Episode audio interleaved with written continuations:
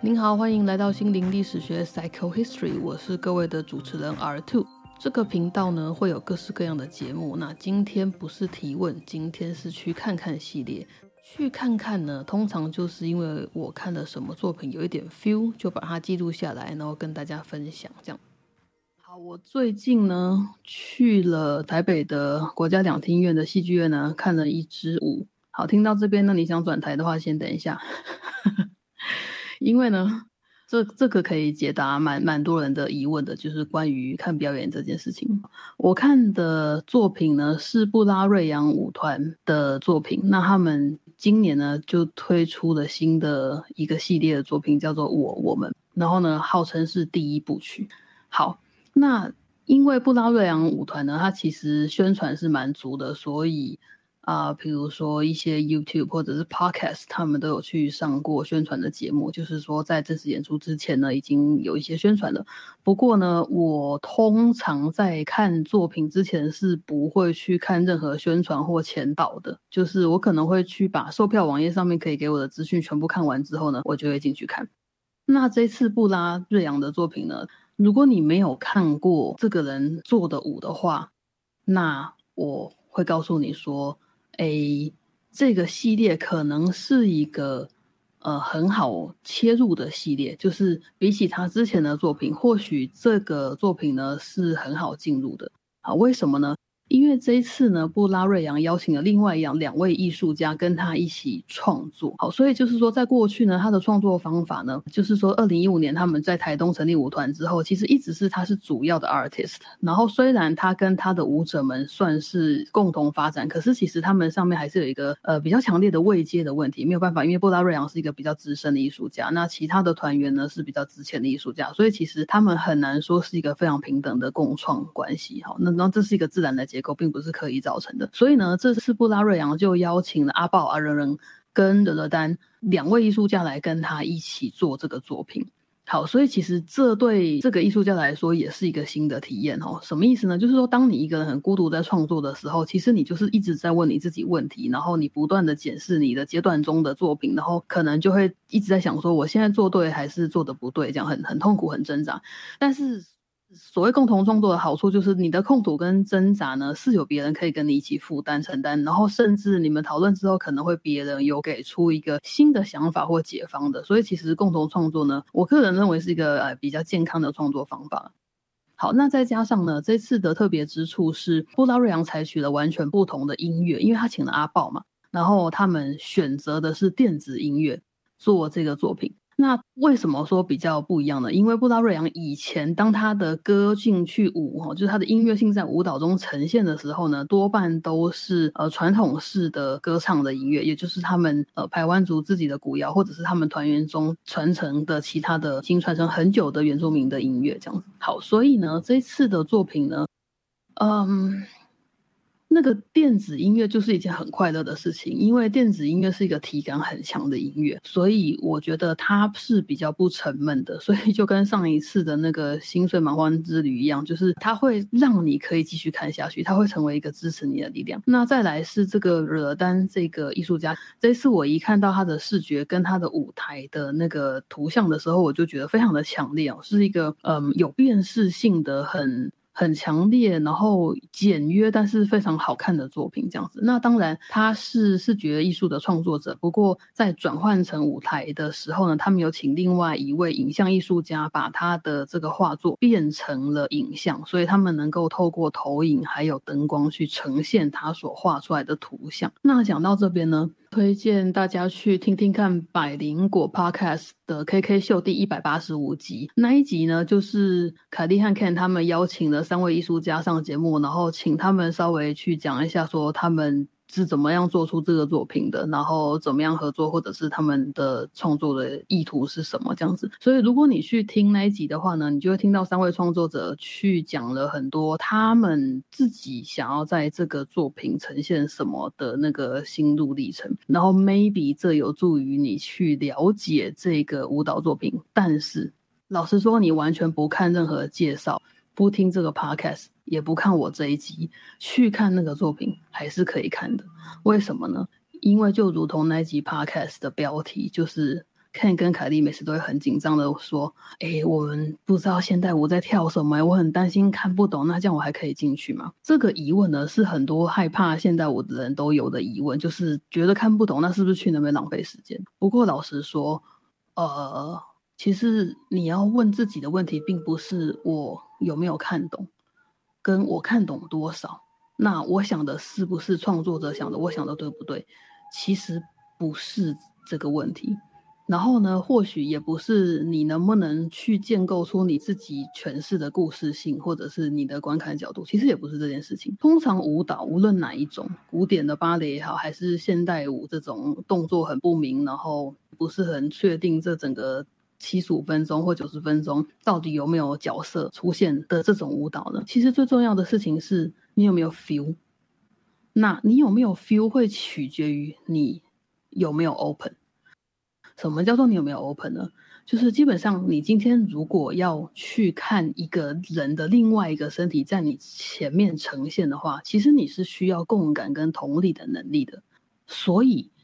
当你在看舞或者是其他身体性的表演，像是杂技啊，呃，就是马戏这一类的表演的时候，其实你会一直运作你的身体的感觉。如果你今天，坐在那边看着舞台上在跳舞的人，你去试着跟他一起跳，就是在心里跟他一起跳的时候，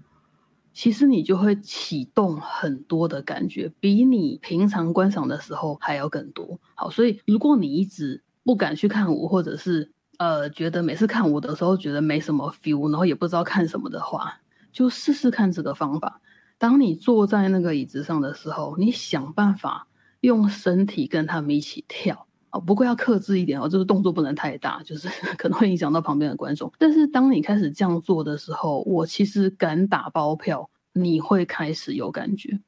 好，所以当你有感觉之后，你才能够知道这整个段落，或者是这个舞者一直跳的这个重复的动作，或者是哎，这这群人他们其实第一段、第三段跟最后一段都重复跳的重复的主题的这个段落的动作，它可能的感受性是什么？在那个身体很直接的那个感受性的背后，就是意义了。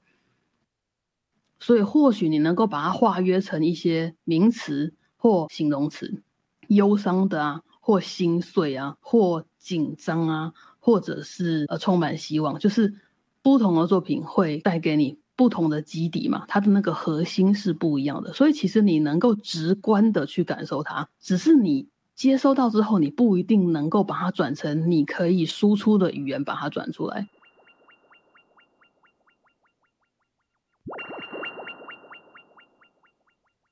所以有时候。在看完很抽象的作品，甚至抽象化的时候，我我身体都会有一个感觉，就是啊，最后可能想要叹一口气，或者是我会想要动一动。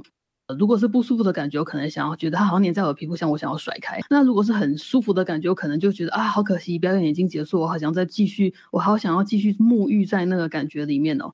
这个其实就是所谓呃，你去看现代舞在看什么。好，所以在那个 KK 秀里面，布达瑞扬一直强调说。呃，其实你不需要看懂，好，所以而且其实现在在台湾比较多的舞蹈家，他们比较流行的说法都是跟观众再三打标票说，你你真的不用看懂，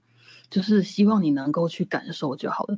可是依照台湾人的乖宝宝性格呢，是不太可能做到这件事的，他们永远都在找标准答案跟正确答案。好，所以我们现在可以告诉大家的，就只是一个艺术作品的特色就在于它的标准答案有很多种。很多重，很多种说法。你今天把你感受到的东西，先从 A 讲到 B，讲到 C，跟你先讲 C 讲到 B，讲到 A，那是不一样的答案。回到这个呃，布道瑞昂这一次的新作品哦，这个系列呢，它的名字就中文来说是我我们，但是它当然它最一开始的出发点其实是他们台湾族自己的族语是 Dian，Dianmen。好，d n 就是我，通常好像就是那个它的用法的那个结构跟中文其实华文是很像的，就我是阿杜的话就是 d n 的的的的的，好，就是那个开头就是 d n 然后呢 d n 们就就是我们嘛，就是一样的用法，我们要去哪里 d n 们的的的的的的，好就会去那边，所以呢这个这个开头所暗示的是什么呢？就是说，这其实是布拉瑞昂成立舞团的一个核心。他一直在讨论的，其实就是个体跟群体之间的，并不是那个关系，而是他的有一个核心，就是他认为个体跟群体是一体的。这件事情，好，就是通常我们在比较西方的逻辑里面，我们在讨论个体跟群体的时候，会说他们产生各式各样的关系，可能有权利或者是其他种种中的关系啊，我们来讨论它。但是在布拉瑞扬的世界里面呢，因为他的台湾族文化的养成，他对于个体和群体的解读方式是跟我们华文使用者所想象的。是非常不一样的。那要怎么样让其他文化的人能够理解他们的感受？呃，要怎么样解释我我们一个人也是群体的这样子的观念跟想法呢？就是这些艺术家一直在透过艺术创作，想要去让大家可以体会的一个目的，这样子。好，所以嗯，在今天我们在看这个我我们的第一部曲的时候，它的结构非常简单。所以我一开始也会说，它其实很好入门。它的结构就是，它几乎都是独舞，独舞就是只有一个人跳的 solo。它最一开始就是一个人开始，然后呢，接下来他跳跳跳跳跳，然后其他人加入他，然后其他人消失之后再换第二个人跳，然后接下来呢换第三个人跳。然后接下来可能群体又出现一下，换第四个人、第五个、第六个人，好，就是这样子。他们总共有七个人，所以他们至少有七段，再加上他们会有一起其他一起跳的段落，所以加起来可能就是可能八段或九段的表演这样子。你可以把他们分开，然后每一次都 refresh 自己，重新去看这个舞，然后呢，把他们视为是完全不同的东西，这个完全是可以的。那同时，你也可以在这个统一的舞台、跟视觉还有音乐之中，去发现说这八个章节其实他们可以融为一个作品，或他们的连贯性非常的有趣，可能不是一个单一线性的，就箭头从左往右咻这样子连过去。你会发现他们中间可能有一些螺旋式的相关。好，这就是呃，你可以在比较宏观的角度去欣赏作品结构的一种方式。但是如果你还不太想或没有办法的话，其实无所谓。舞蹈它最简单的事情就是你进去看身体，就可以得到很多很多感受跟知识。为什么呢？在最一开始，人们在看别人跳舞的时候，其实就是在赞扬，就是赞赏，说哇，这个人好厉害哦，他跳超高的，还可以脚这样啾啾啾啾啾这样子伸缩交叉五百次，然后再掉下来，哇，我都做不到，你真是太棒了。那现在的舞蹈已经不止要呈现技艺超群的这个面相了，他们甚至要强调的事情是，你如何在常人的身体之中去找到那个舞蹈。去用舞蹈来创作，他们甚至在强调的事情，就是艺术家甚至在强调的事情是，他们非常努力的在不是舞蹈科班训练的人身上，对他们施以舞蹈的训练方法或身体工作的训练方法，去帮助这些平常人的身体找到用动作来表达自己的方法。也就是说，舞蹈是一种语言，你可以想象舞蹈就是一种手语，只是它没有一个。标准化的说法，它有成千上万种非常有创意的说法，但是你必须知道，身体的舞蹈是在讲话，这是同一件事情，所以不是舞者的人也有办法用跳舞的方式讲话。好，所以这个第二个特点呢，就是你可以在布拉瑞扬舞团里面去看到的比较特别的地方。因为通常哈，如果你看一个非常技艺超群的舞团在表演，每个人都厉害的要死，全部都是什么艺大什么艺大什么艺大毕业的舞者的时候，其实有时候你很难 relate，因为他们的身体根本就是超人级的怪物级的身体。就像你在看奥运，然后快跑一百米只需要几秒的那些人类的时候，你不会觉得自己跟他们是同一种人，他们就是某一种超人。所以在这个时候，你是很难同理出那个感受的，或者是试着去。理解跟同步他们的动作，其实这很难，尤其是可能动作很复杂、很艰难、很细碎，然后你眼睛都跟不上的时候呢，你会觉得特别的挫折。好，但是其实有很多种不同的舞，它可能跳得很慢，或者是它的舞作里面有有快又有慢的动作，然后有繁复又有简单的动作，这个就会有不同的破口，让不同的身体经验的程度的人呢，去可以有办法去欣赏用身体讲话所谓的舞蹈的语言。好，那么这一次的我我们呢，它好看，我觉得另外一点在于说，它其实元素没有太多，就是说他的舞台并没有塞得太满，然后无论是视觉或音乐，还有舞者的身体的表现，他都没有做到那种超过百分之百给你看，他保留了那些空间。让你去呼吸，也让那个表演者可以呼吸，所以其实你有一些自由空间去想象。好，再者就是，嗯，据我所知哦，就是看访谈得知的状态是，这个三部曲呢的第一部曲其实是布拉瑞扬他希望从惹丹这边去发起，然后他们再跟他一起创作，所以他们创作这一次的顺序比较接近是惹丹先给图像，然后阿豹做出音乐。好几段的音乐，然后舞团再拿去跟舞者工作，变出动作，然后呢，他们会再交叉循环。比如说，可能阿豹做出的音乐呢，他没有办法像跟其他的音乐家工作一样，就是我们都原剧，然后你给我听，我给你听，然后我们线上讨论之后，我们就修改，这没有办法。阿豹基本上他做完之后，他必须飞去。找台东的舞者们看他们的身体怎么使用这个音乐，也就是他看他们身体怎么唱歌，他们觉得唱的感觉怎么样，接受表演者的回馈之后，再来修正他的编曲哦，所以这是需要一来一往的事情。那因为它的音乐性改变了之后呢，这个舞也可能会有动作或结构上面相对应的编舞家就会帮助舞者们再去做出改变。好，所以做一个舞蹈作品就是一个非常反复的事情，要花很多时间。所以通常呢，很多的舞团都一年只能推出一个新作品，就是这样子的理由。那据我所知呢，这个的但他所设定的三部曲是把这三个作品当做是一个人，然后呢，他在讨论一个人从年轻然后到长大到年老。是经历不同阶段的，因为这跟他们的文化的某个概念是相符合的。所以呢，第一阶段年轻的人，他比较是像是用手做事的人，好用手做事的人；而第二阶段呢，他们预计会是一个用脑的人；那第三阶段呢，他们预计会是那个用心、心脏的心的人。在这样子的结构底下呢，我会做的事情就是，我不会把这种叫做第一部曲的作品当做是一。个斩钉截铁的独立作品，所以呢，当我在接收它的时候，我会接受开放式的结局，然后并且去预想它可能为后面的作品长出了什么样的框架。或者是他铺下什么样的基底，这就是他有趣的地方。好，所以如果有人看完之后觉得，哎，这个作品有点单薄，或者是我觉得好像话没讲完，那那其实基本上是正常的，因为通常就做第一部曲的原因就是它后面还有嘛，就像星际大战一样啊。所以你不看完七部的话，其实你也不知道这几个人的命运会如何。好，大概是一样的事情。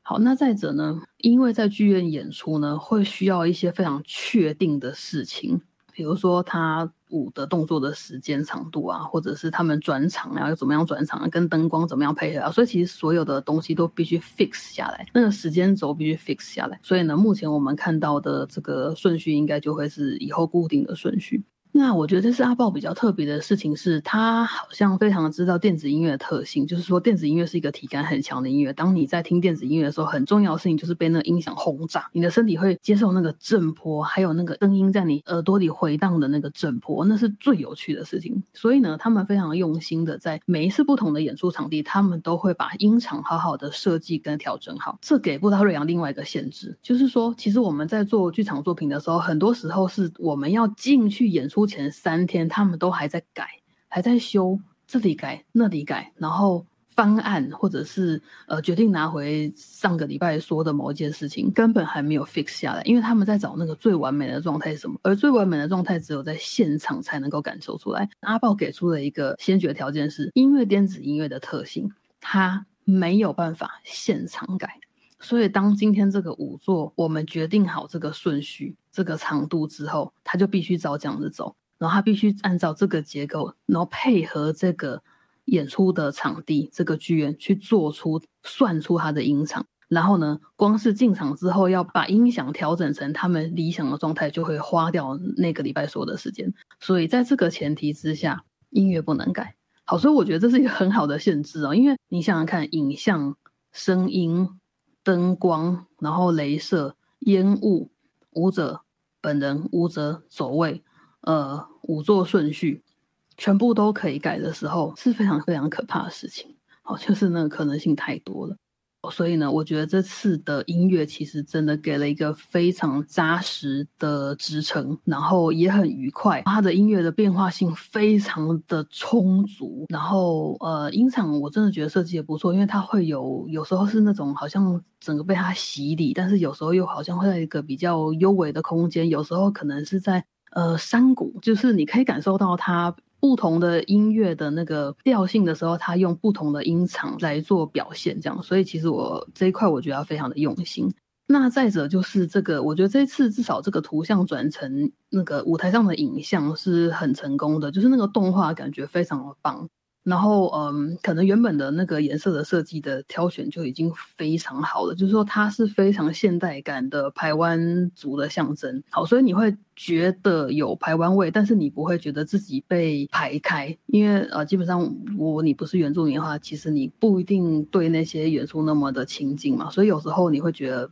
嗯，被排开了有一点难进入，因为你不确定那个意思。但是我觉得这次的。感受力是很强的，因为它那个动画还有一些线条的发展，呃，长长短短、进进出出的那些感受呢，都可以帮助观众去进入这个作品，然后再跟这个舞舞蹈本身去结合。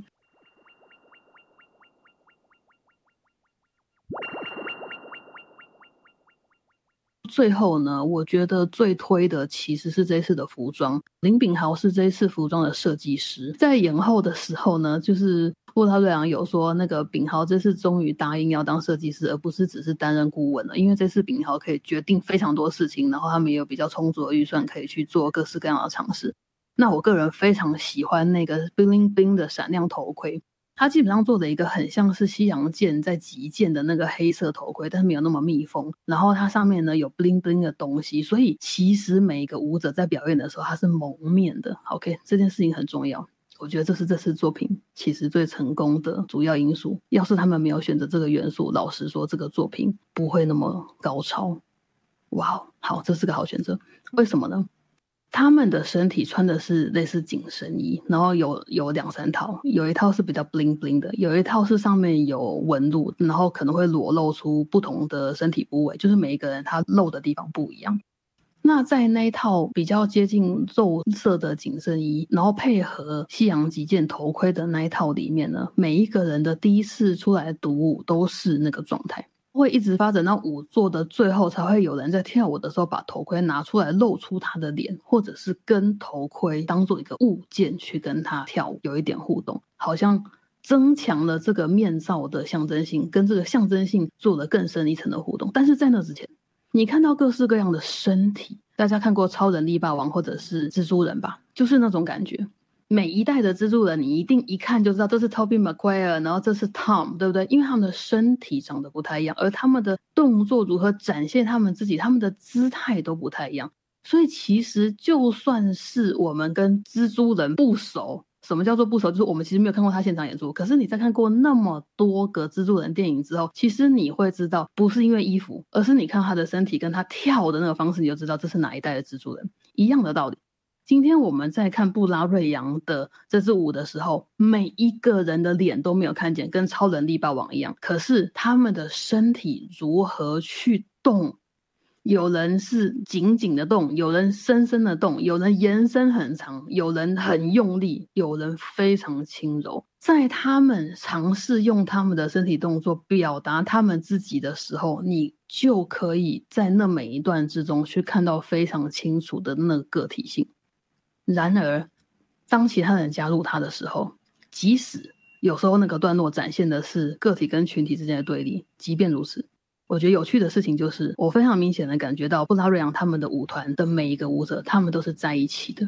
那个一体性并不是一致性哦，就不是呃消灭个体性、消灭特殊性的一种在一起，不是齐头式的，不是罐头式的一起，是他们呈现了一种能够容纳彼此差异的一体性。好，所以我在想，这个舞团它可贵的地方大概就在这里，你可以去感受到这件事情。所以呢，我们今天并不是在看技巧的高低，我们不是在看他身材好不好而已，这些都可以看。但是我们当我们看到高矮胖瘦不同的身体都可以在台上一起舞动的时候，嗯，老实说，你就会产生一种感觉，而那个感觉就是你平常在路上走路，或者是你在滑 Instagram 或看任何的视觉图像给你的刺激的时候都不会有的感受。这就是这个作品去特别做出来的我我们的感受。